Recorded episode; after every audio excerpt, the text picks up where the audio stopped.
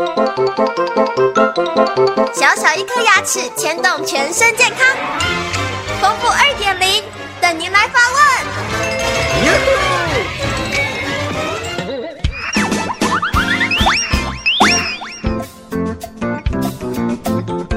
大家好，我是丰富医师。有一位五十二岁的江先生，他说右上颚有三颗植牙。植牙以后，因为没有按照医师的指示固定回诊检查，它造成植牙不到两年之后，植牙的地方就开始蓄脓、流血、发出恶臭的这种现象。有一颗已经自行脱落掉了，其他植牙也开始松动。请问这该怎么办呢？建议这位江先生呢，赶快找原来植牙的牙医师，将松动的植牙拔掉，以免引发鼻窦炎，还有蜂窝性组织炎。那就是因为你长期没有把自己的人工植牙好好照顾好，再加上也没有定期的回诊，会造成这植牙的牙周病。而且现在肿胀来讲的话，已经达到了蜂窝性组织炎。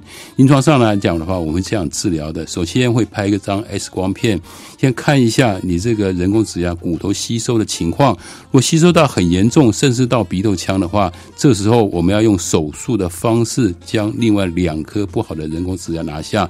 拿下的时候。也要非常小心的缝合，甚至里面要加一些再生膜啦、骨粉啊，以防堵我们所谓的口鼻相通啊。因为你的鼻窦跟你的口腔其实已经相通，这样是非常危险的。如果不好好治疗的话，会有后遗症，造成你会严重的鼻窦炎。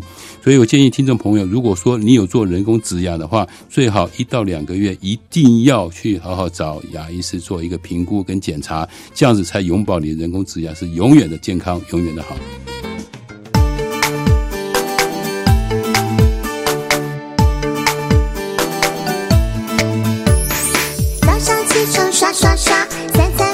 刷刷刷，丰富牙医，让你有一口好牙，享受人间真美味。